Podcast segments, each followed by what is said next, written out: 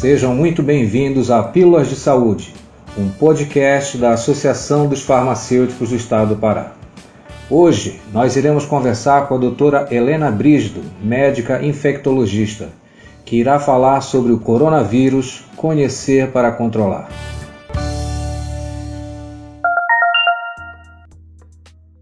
Meu nome é Helena Brígido, eu sou infectologista. Vamos falar um pouquinho sobre o coronavírus. Eles já existem desde 1960, causando um quadro pulmonar em crianças. Existem sete coronavírus, os quatro primeiros com quadro pulmonar em crianças. E em 2002 nós tivemos um surto de coronavírus que era o SARS-CoV. Em 2012, um outro número de casos muito aumentado de MERS-CoV no Oriente Médio.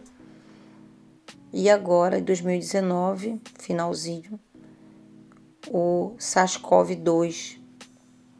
E esse SARS-CoV-2 causa uma doença chamada Covid-19, que é CO de corona, VI de vírus, D de doença e 19 o ano que foi descoberto. Esse SARS-CoV-2 que causa a Covid-19 tem um período de incubação que é o tempo entre o início, entre o contato da pessoa com alguém com o coronavírus até a pessoa desenvolver a doença. Ele é muito variável, de 2 a 14 dias. O período que transmite é mais ou menos de antes de começar os sintomas até mais alguns dias. Então, mesmo aquele que não tem sintomas, ele pode transmitir.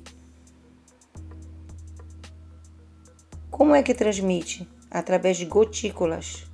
Uma pessoa que tem o coronavírus pode passar para uma outra pessoa com as gotículas, através de tosse e de espirro.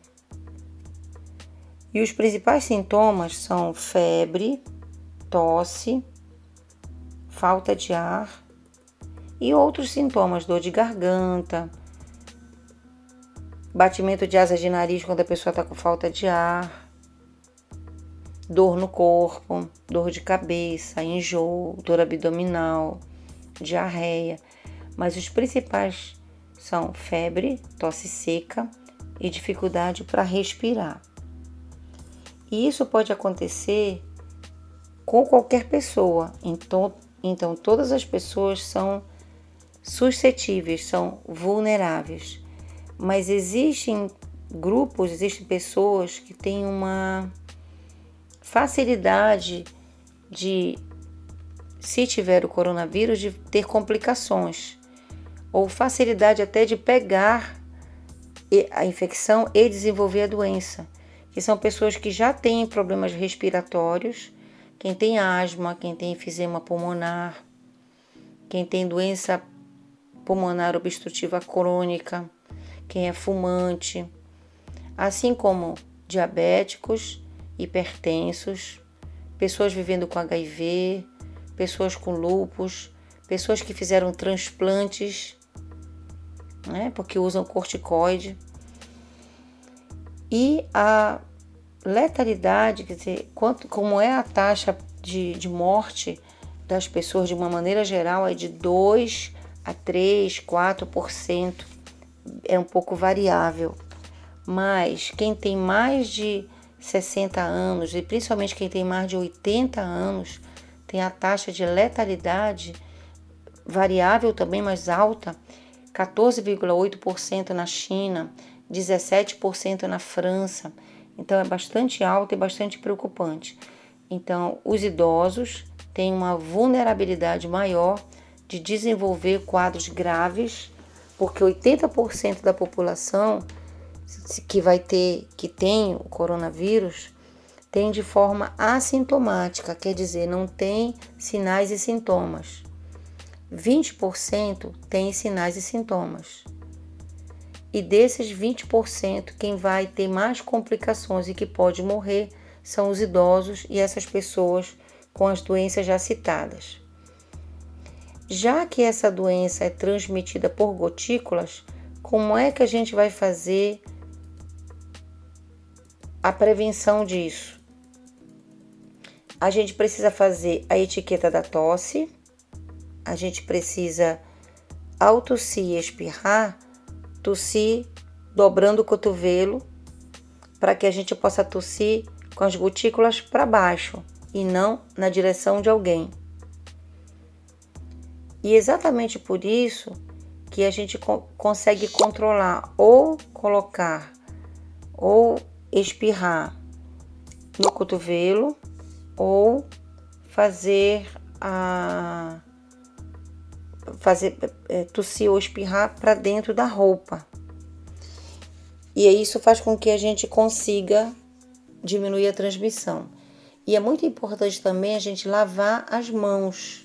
Saber lavar as mãos, lavar por uns 20 segundos, com, devagar, entre os dedos, o polegar, lavar a ponta das, do, do, dos dedos, as unhas, lavar punho. E ter, assim, se preocupar em não ficar pegando nos olhos, no nariz, na boca, quando não tiver lavado as mãos, evitar pegar na, no rosto, evitar ficar próximo de pessoas doentes, ter uma, uma, um, uma, uma distância de um, um metro e meio mais ou menos entre uma pessoa e outra, para evitar essa proximidade. Ficar em casa se estiver doente, né? E limpar e desinfetar objetos e superfícies de maçaneta, é, bancadas, mesas e copos, talheres, pratos, toalhas, tudo tem que ser objeto de uso individual. Não existe um tratamento firmado, assim, é, oficial contra o coronavírus. Existem vários, vários medicamentos que podem ser utilizados, que foram utilizados na China, que melhoraram bastante esses pacientes, mas não tem algo assim oficial. Várias, várias, várias drogas, vários medicamentos, e que inclusive a gente tem no Brasil, mas isso não significa que já está aprovado. É preciso ter ensaios clínicos, é preciso ter evidência para a gente afirmar que essas medicações são realmente eficazes. O diagnóstico é feito fazendo um coletando material do nariz e da boca bem lá dentro, tipo como se fosse um cotonete. Então são duas amostras no nasofaringe e no orofaringe e vai para o laboratório que aí vai para o laboratório de referência, que é confiável, e tem que ter dois exames, que são exames de PCR, de reação em cadeia de polimerase, para a gente considerar que essas pessoas são positivas para o coronavírus. A definição de caso ela é muito variável, então é preciso visitar o site do Ministério da Saúde para saber qual é a definição atual, mas a definição ela vai ter que entrar os sinais e sintomas. Então, febre, tosse e falta de ar e mais algo que o Ministério defina como caso, porque isso vai variando ao longo do tempo. Mas o Ministério está considerando que todas as pessoas com quadro respiratório, a gente tem que pensar na Covid tem que pensar na doença, para que a gente possa ter um número maior de pessoas suspeitas. Por quê? Porque em algum momento a gente vai encontrar pessoas com resultado positivo para que a gente possa é, faz, tomar uma conduta. Então, de uma maneira geral, é isso. E é muito importante que as pessoas tenham a consciência de que todos nós somos responsáveis pelo controle dessa doença. Profissionais de saúde, gestores, população em geral.